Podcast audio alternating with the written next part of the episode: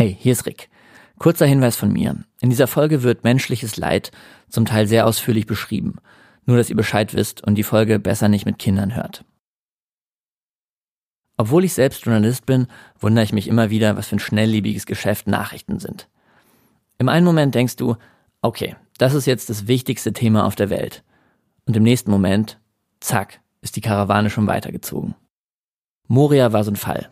Als es in dem Flüchtlingscamp auf Lesbos gebrannt hat, kam man in der internationalen Presse nicht an dem Thema vorbei. Jetzt, nur zwei Monate später, während ich hier zu Hause in meinem Arbeitszimmer sitze und das einspreche, hört und liest man so gut wie nichts mehr darüber. In dieser Folge treffe ich eine junge Frau, die vor Ort war, als es gebrannt hat. Sie heißt Verena Würz und ist Medizinerin. Verena engagiert sich öfter in humanitären Projekten. Sie war zum Beispiel auch an Bord der Sea-Watch 3 und kam auch da plötzlich und unerwartet in die Schlagzeilen. Und das Ding ist, sie hasst es. Um sie zu überzeugen, überhaupt bei diesem Podcast mitzumachen, musste ich ihr versprechen, dass es so wenig wie möglich um sie geht. Was gar nicht so leicht ist bei einem Podcast, dessen Idee es ist, inspirierende Menschen zu porträtieren. Was ich also versuche ist, sie weniger zur Heldin dieser Folge zu machen, als sie vielmehr als Aufhänger zu benutzen, um über die Sache zu sprechen. Ihr dürft dann am Ende selbst beurteilen, wie gut mir das gelungen ist. Naja, und was ist jetzt diese Sache? Das ist Europas Umgang mit Menschen auf der Flucht. Angefangen im Mittelmeer, wo immer noch viel mehr Menschen ertrinken, als zumindest ich das dachte. So the Missing Migrants Project has recorded more than 800 deaths just in the Mediterranean so far in 2020. 800 Tote allein in diesem Jahr. Stand Anfang November, sagt mir Julia Black. I'm the project coordinator of IOM's Missing Migrants Project. IOM ist die internationale Organisation für Migration. Julia analysiert dort Daten zur Migration. Und sie weist mich darauf hin, dass Flüchtende nicht nur übers Mittelmeer kommen. But the Mediterranean is not the only way that, that migrants are trying to reach Europe. A major area of concern this year is the route from uh, West Africa to the Spanish Canary Islands, uh, where so far this year uh, we've also recorded more than 400 deaths or disappearances at sea. Also 800 Menschen, die im Mittelmeer sterben oder verschwinden und 400, die über die Kanarischen Inseln kommen wollten. So 1200 deaths in total. Yes. Die Europäische Union tut im Moment nichts, um diese Menschen zu retten. Bis vor anderthalb Jahren hatte die EU noch Schiffe vor die libysche Küste geschickt, offiziell um Schleppern das Handwerk zu legen, aber die Schiffe retteten auch immer wieder Menschen in Seenot. Seit Frühling 2019 jedoch schickt Europa nur noch Drohnen, die natürlich niemanden aus dem Wasser ziehen können. Ein Argument, das immer wieder angeführt wird gegen Seenotrettung, ist das sogenannte Pull-Faktor-Argument. Als Pull-Faktoren bezeichnet man in der Migrationsforschung Anreize an einen neuen Ort zu ziehen, wie zum Beispiel ein funktionierendes Gesundheitssystem oder eine starke Wirtschaft. In der Flüchtlingsdiskussion wird immer auch wieder Seenotrettung als Pull-Faktor angeführt. Flüchtlinge würden animiert, nach Europa zu kommen, weil sie im Meer vielleicht nicht ertrinken, sondern gerettet werden. An argument that EU member states often make against uh, search and rescue missions is that there could be a pull factor for migrants, that these missions um, like encourage them to come to Europe in the first place. Is that still an argument that can be made? It's an explanation which sounds very nice, but really does not reflect the complexities of, of migrant decision making. Es klingt gut, unterschätzt aber, wie komplex Entscheidungsfindungsprozesse für Migrantinnen und Migranten sind. Fast alle Studien, sagt Julia, kommen zu dem Ergebnis, dass Seenotrettung kein Pull-Faktor ist. From what I have read from many other academics, uh, the consensus is that search and rescue does not act as a pull factor. Davon abgesehen ist es natürlich moralisch auch einigermaßen fragwürdig, Menschen nicht zu retten, damit sich weniger Menschen auf den Weg machen. It's not only unethical not to save people drowning at sea, it's also illegal under international law. Tja, und das auch. Trotzdem kümmern sich die EU-Staaten seit Jahren wenig bis gar nicht um Flüchtende in Seenot. Darum fahren immer wieder Privatleute raus, um Menschen aus dem Meer zu ziehen so wie im Sommer 2019. Ihr erinnert euch bestimmt. Es sind dramatische Stunden für die Menschen an Bord der Sea-Watch 3. Das Schiff hatte vor der libyschen Küste 53 Menschen aus einem Schlauchboot gerettet. Anschließend verharrten Crew und Geflüchtete 17 Tage vor der Insel Lampedusa. weil Italiens Innenminister Salvini die Einreise verweigerte. Es ist menschliche Kälte. Irgendwann entschied die Kapitänin Carola Rakete, es geht nicht mehr. Die Situation an Bord sei sehr angespannt. Sie legte am Hafen von Lampedusa an und die Geflüchteten konnten an Land gehen. Spätestens ab da war das Schicksal der aus dem Meer Geretteten für die Öffentlichkeit zweitrangig. Es ging eigentlich nur noch um die Frage, ist Carola Rakete eine Heldin oder nicht? Und muss sie ins Gefängnis oder nicht? Medienberichten zufolge drohen ihr bis zu zehn Jahre Haft. Aber am Ende passierte nicht viel. Es gab nur ein paar Tage Hausarrest, dann wurde Carola Rakete freigesprochen. Das Gericht entschied, sie habe nur ihre Pflicht erfüllt, die Menschen in Sicherheit zu bringen. Die Geschichte war tagelang in den Schlagzeilen, man kam eigentlich nicht dran vorbei. Für mich ging ungefähr zu der Zeit die Arbeit an diesem Podcast los und ich wusste, ich möchte was machen, irgendwie zum Thema Seenotrettung. Also habe ich recherchiert. Dabei bin ich auf einen Film gestoßen mit dem Namen Was geschah an Bord der Sea-Watch 3? Die Crew der Sea-Watch rettet Flüchtlinge auf dem Mittelmeer. Stellt sich raus, ausgerechnet bei dieser Sea-Watch-Mission war ein Kamerateam des NDR an Bord. Eine Journalistin und ein Journalist haben die ganze Fahrt dokumentiert. Also das sind ja so Sachen. So bin ich auf Verena Würz gekommen. Dafür muss man nicht politisch aktiv sein und kein Aktivist sein, um eigentlich zu merken, dass da einfach was ganz, ganz schlimm falsch läuft in der Gesellschaft im Moment. Verena ist Medizinstudentin und war als Medic auf der Sea-Watch 3, also als medizinische Helferin. Mit ihr wollte ich sprechen. Ich wollte von ihr wissen, wie das damals war und was danach passiert ist. Wie hat sie das alles erlebt? Also habe ich sie irgendwann angeschrieben. Ihre Antwort? Erstmal nix. Und dann diese E-Mail. Sehr geehrter Herr Oppermann, bitte entschuldigen Sie diese sehr späte Rückmeldung. Die letzten Wochen waren sehr chaotisch bei mir. Da ist es mir durchgerutscht, mich bei Ihnen zu melden.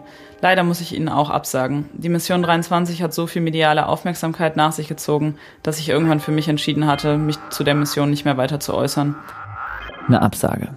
Und ich dachte, schade, gut, irgendwie auch verständlich. Ich plane allerdings weiterhin an Hilfsprojekten teilzunehmen und mache weiterhin Missionen für Sea-Watch. Sobald es da etwas Neues gibt, melden Sie sich doch gern bei mir. Dann können wir, wenn es soweit ist, über ein aktuelles Thema reden, wo ich auch wirklich etwas zu, zu sagen habe. Wenn Sie mögen, adden Sie mich doch bei Facebook, dann werden Sie das sicherlich mitbekommen. Habe ich gemacht. Mit herzlichen Grüßen und der Bitte nach Verständnis, Verena Würz. Um ehrlich zu sein, habe ich mir nicht so viele Hoffnungen gemacht, dass da noch was bei rauskommt. Aber ein paar Monate später habe ich es trotzdem nochmal bei ihr probiert. Denn Verena hatte ein aktuelles Thema. Sie war wieder unterwegs in einem humanitären Projekt. Diesmal auf der griechischen Insel Lesbos, in der Notaufnahme im Camp Moria.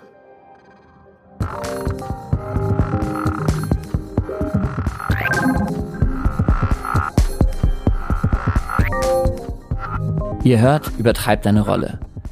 Folge 5, Verena Würz.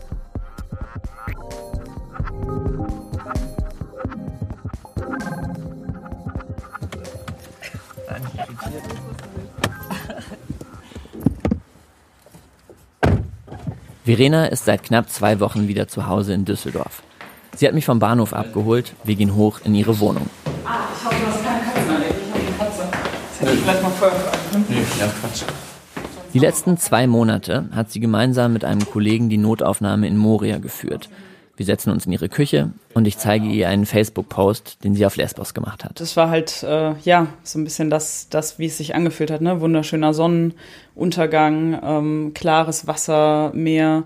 Als Verena auf der Insel ankam, musste sie erst ein paar Tage in Quarantäne, bevor sie in der Notaufnahme in Moria anfangen durfte. Wie so ein Mini-Urlaub, bevor die Arbeit losging. Alles total schön und idyllisch und gleichzeitig irgendwie das Wissen, dass so 15 Minuten entfernt mit dem Auto halt äh, Europas größtes Flüchtlingslager ist. Und äh, ja, genau, das hat sich halt Freude und Leid liegen manchmal nah beieinander, habe ich, glaube ich, geschrieben. Ja, genau.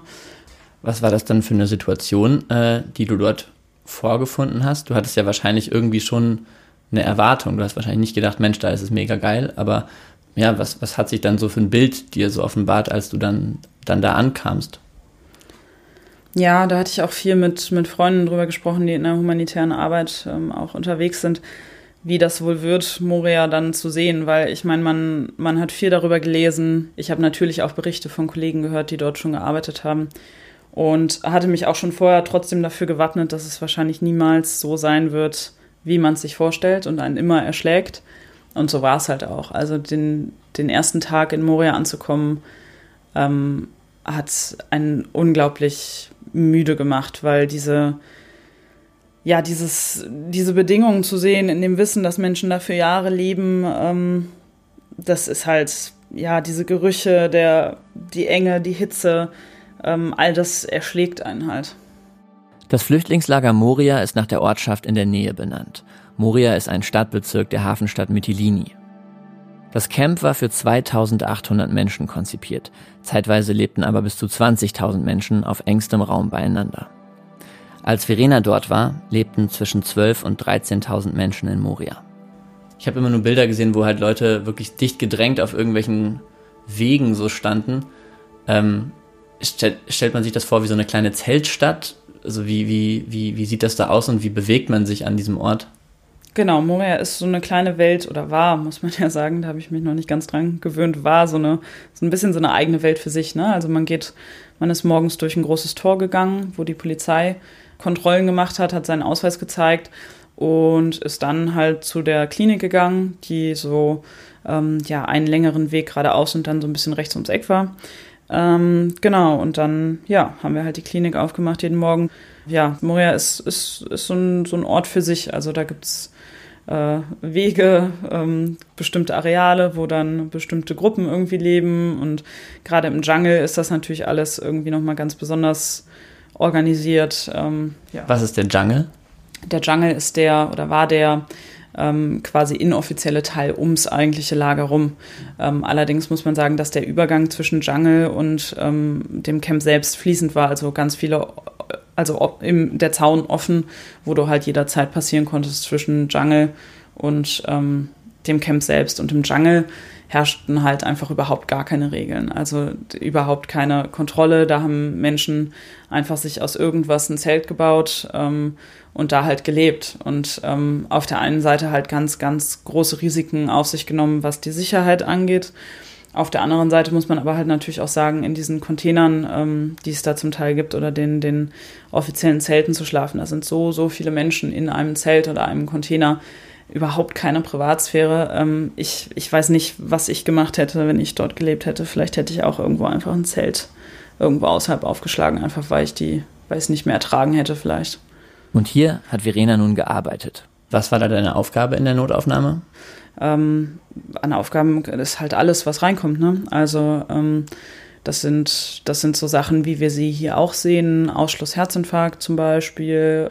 Und dann äh, gibt es da halt auch so diese, diese Moria-spezifischen Krankheitsbilder, ähm, wie halt zum Beispiel ganz schwere psychische Erkrankungen, ähm, wie selbstverletzendes Verhalten, was halt so tief ist, dass man es einfach immer wieder zusammennähen muss. Ähm, wie Drogenintoxikation, Selbstmordversuche, ähm, ja, halt auch Sachen natürlich dadurch, dass Kinder ähm, einfach in so unsicherem Umfeld spielen, also ähm, Kinder, die hinfallen, krasse Platzwunden am Kopf haben oder sich irgendwo geschnitten haben beim Spielen oder ähm, schwere Wundinfektionen. Es gibt ein großes ähm, Krätzeproblem.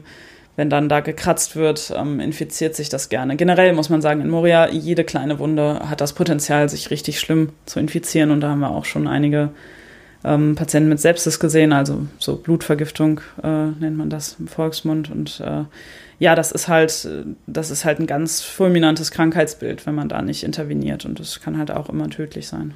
Dazu kommt, dass die Notaufnahme natürlich keine Notaufnahme ist, wie wir sie hier aus Deutschland kennen. Mm, genau, also unsere Notaufnahme in Anführungszeichen ähm, ist halt ein Container gewesen, ähm, wo so zwei Liegen an jeweils einem Eck standen mit ähm, einem Vorhang dazwischen.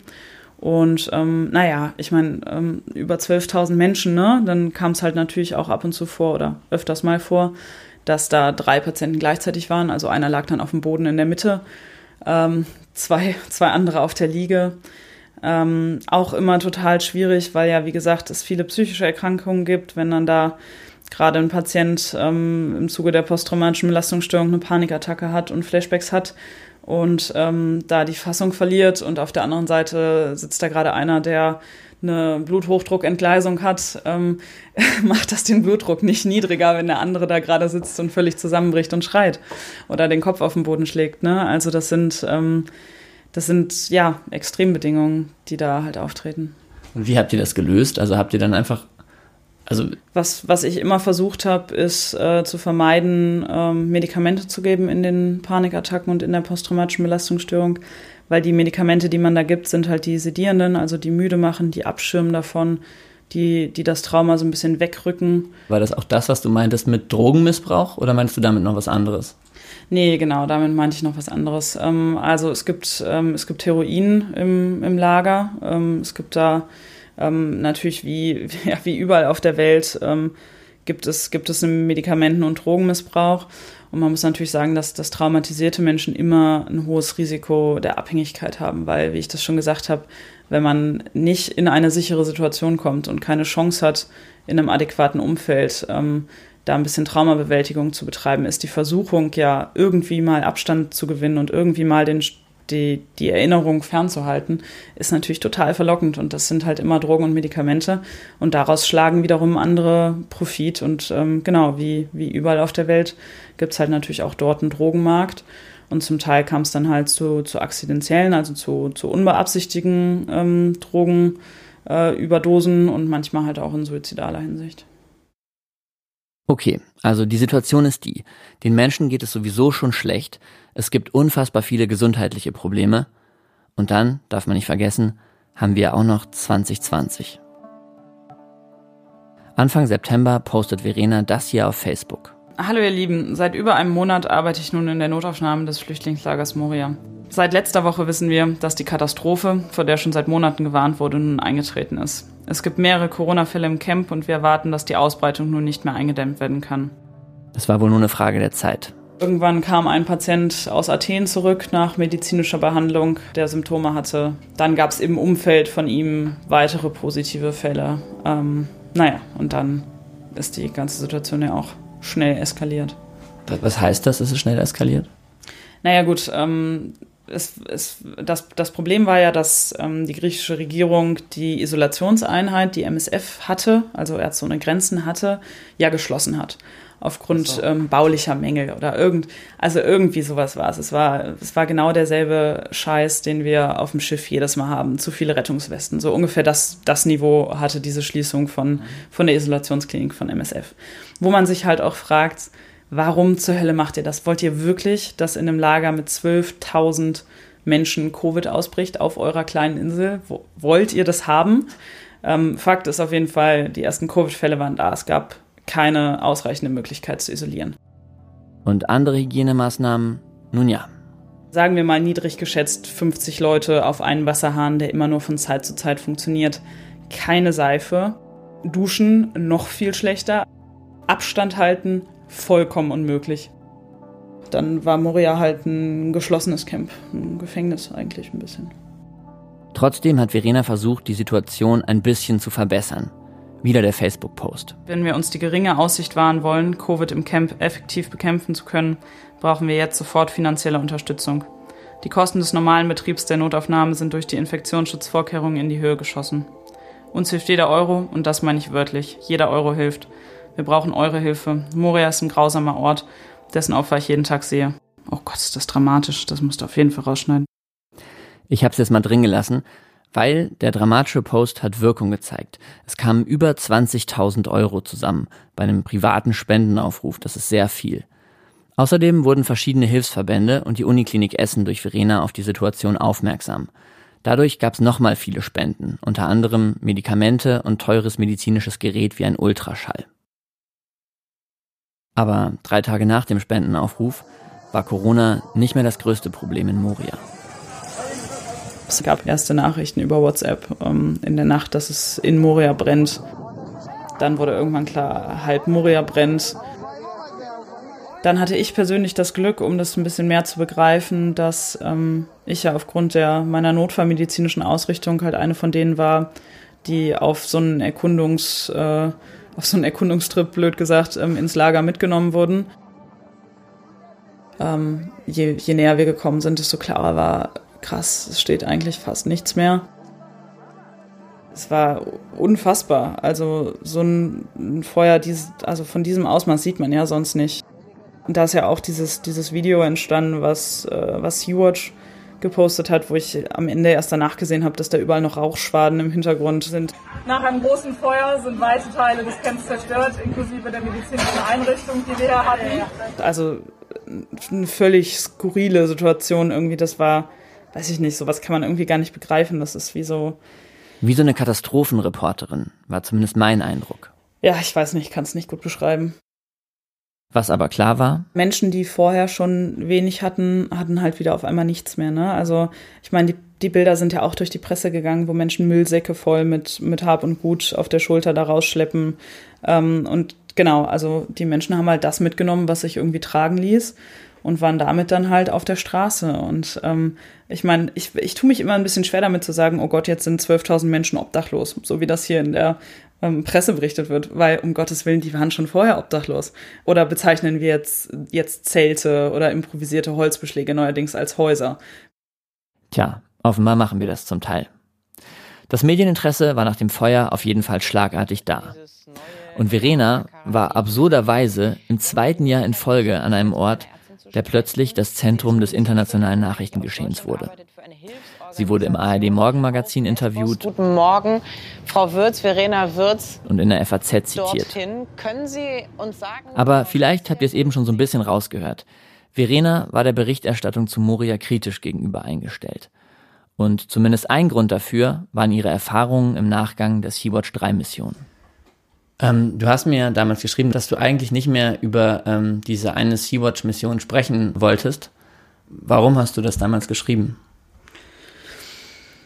Ja, ich meine, das hier ist jetzt ein bisschen ein anderes Setting, ne? Wir unterhalten uns nicht ähm, wieder über ähm, ja, über diesen ganzen reißerischen Scheiß, über den, das war ja die Art und Weise, wie über unsere Sea-Watch-Mission berichtet wurde. Es ging ja nicht um die Geflüchteten. Es ging auch nicht um deren Geschichten. Es ging nur um eins.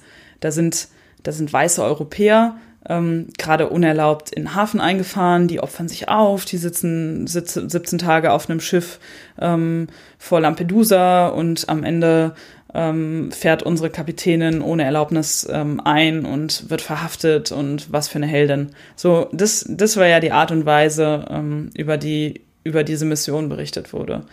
Und da hatte ich einfach irgendwann keinen Bock mehr drauf mein Lieblingsbeispiel aus der Presse, ähm, was, so, was so meine persönlichen Erfahrungen mit der Presse angeht. Und ich meine, ich habe ja viel weniger damit zu tun gehabt als Caro jetzt zum Beispiel. Caro ist Carola Rakete. Die noch viel genervter ist von, den, von dem ganzen Kram.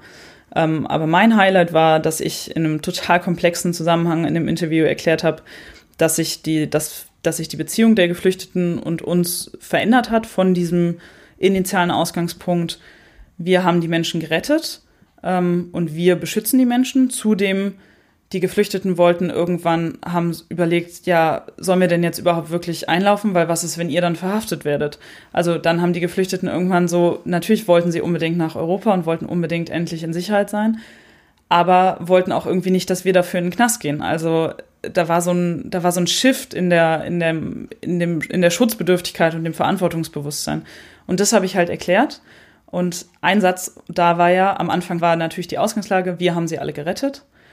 Und dieser, all das, was ich gesagt habe, in diesem, in dieser drei Minuten langen Erklärung, wurde alles einfach weggelassen. Und die Überschrift des Artikels war, ähm, wir haben sie alle gerettet. Ähm, das war kein, das war kein Scheißblatt hier irgendwo aus der Lokalpresse. Und das ist so ein Armutszeugnis für die deutsche Presse. Darüber hinaus ist Pressearbeit ähnlich wie Renas Lieblingsbeschäftigung. Mich kostet es Energie, mich kostet das gefühlt Lebenszeit, äh, so ein Interview, weil ich es halt auch einfach nicht mag.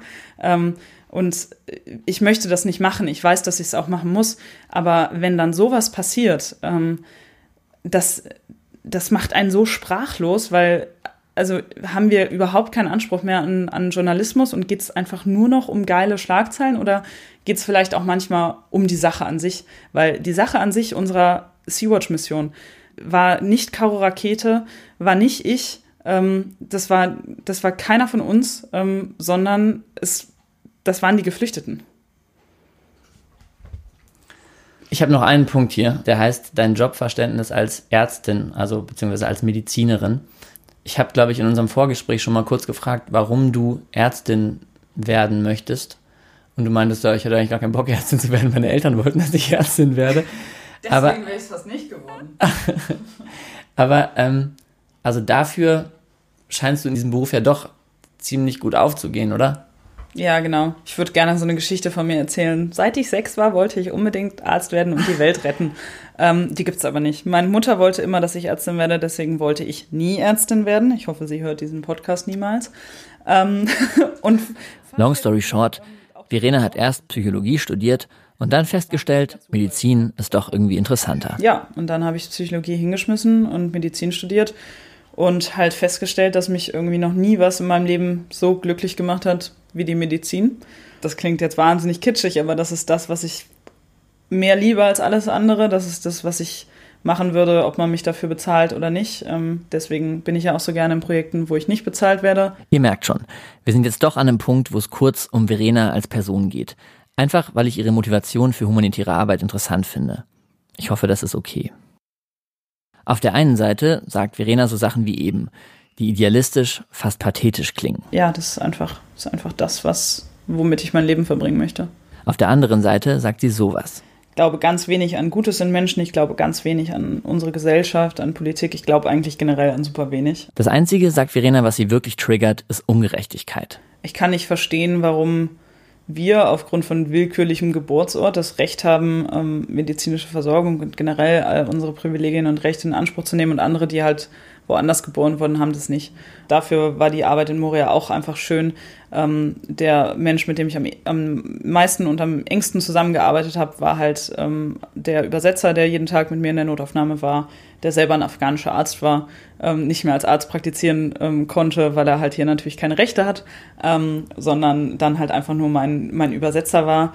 Und ähm, uns trennt halt nichts. Uns trennt überhaupt nichts, außer dieser, dieser Willkür, dass er woanders geboren ist als ich. Darum macht sie das. Ich bin Notfallmediziner, ich bin relativ stumpf, ich möchte nicht die Welt retten. Ich würde mir nur wünschen, dass wir irgendwie überall die gleichen Bedingungen haben.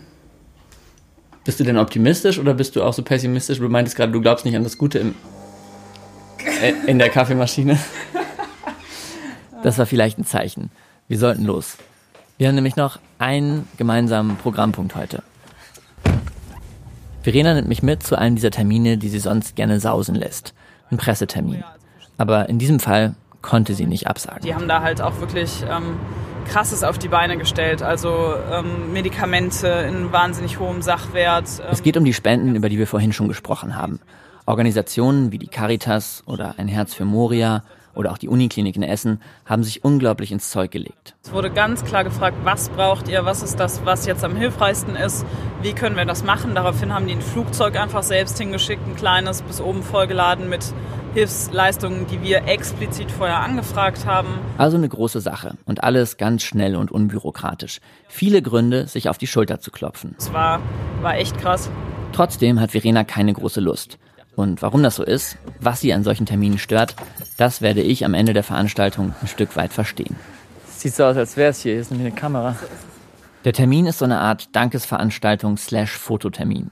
Das Lokalfernsehen ist da, Essens Oberbürgermeister, der Klinikvorstand und die Chefs der beteiligten Institutionen. Hallo. Hallo. Es passieren genau zwei Dinge. Erstens, alle posieren zusammen vor einem UPS-Laster für ein Foto. Wenn wir jetzt das Foto machen können, wäre es perfekt. Und zweitens, jeder darf kurz was sagen.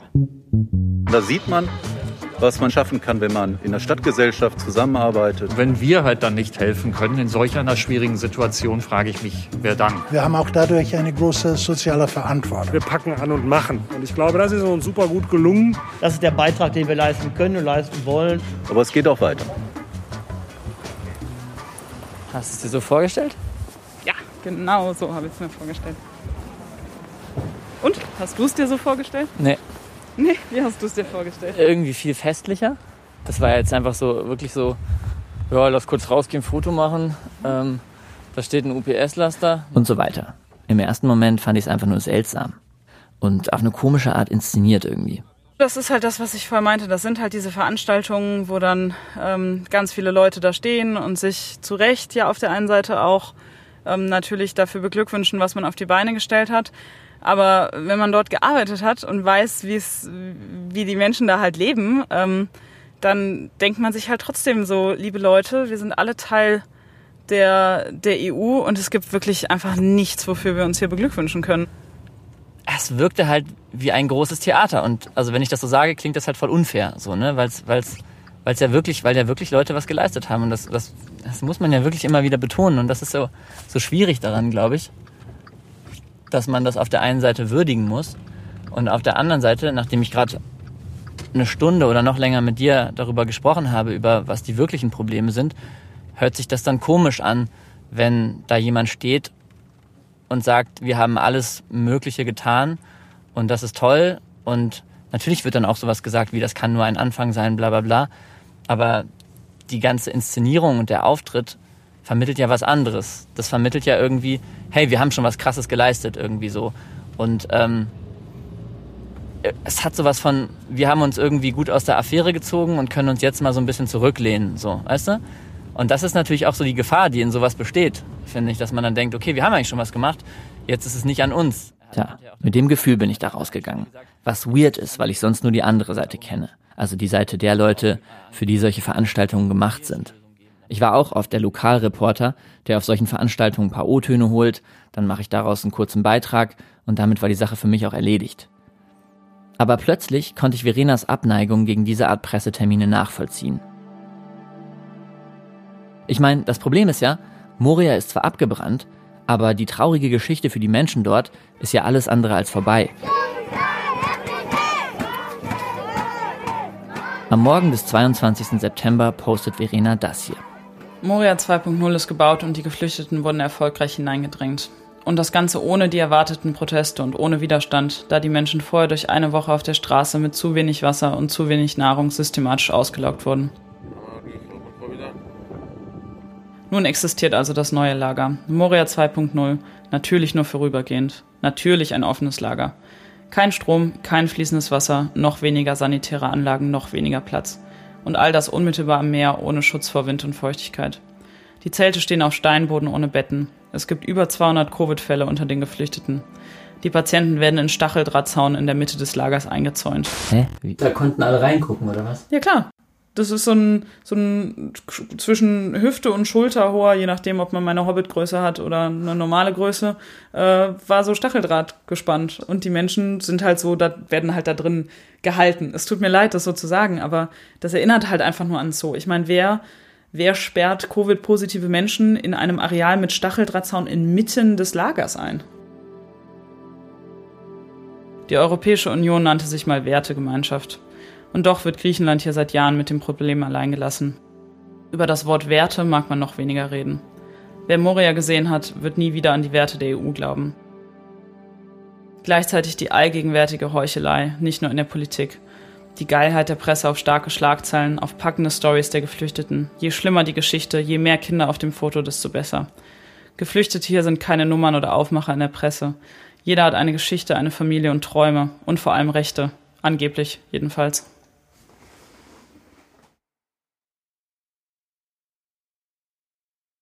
Übertreibt deine Rolle ist ein Podcast der gemeinnützigen Hertie Stiftung. Die Musik kommt von Wolfram Gruß, die Tonmischung von Konrad Hans-Wille Menke. Redaktion Fabian Famulok. Vielen Dank an Jasper Landmann für Feedback und an Julia Black für das kurzfristige Interview. Mein Name ist Rick Oppermann. Bis zum nächsten Mal.